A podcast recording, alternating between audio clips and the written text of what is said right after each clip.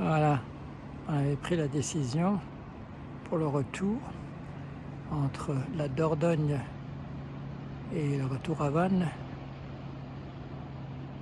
de faire une étape pour que ce soit pas trop long. Et euh, on a vraiment piqué au hasard parce qu'on a regardé plein de trucs. Et puis finalement on a mis. Le choix est tombé sur euh, cet endroit. Et là, allez voir le miracle. Parce que si vous connaissez le café de la plage de Régis Franc, vous remarquerez que l'endroit existe, il est toujours là. Est-ce que ce n'est pas merveilleux que des endroits comme ceux-là existent toujours au bord de l'eau, au bord de l'océan,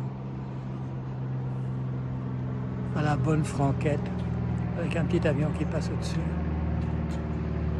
et qu'il soit possible, au cours d'un voyage, de pouvoir à l'étape poser son regard sur l'océan.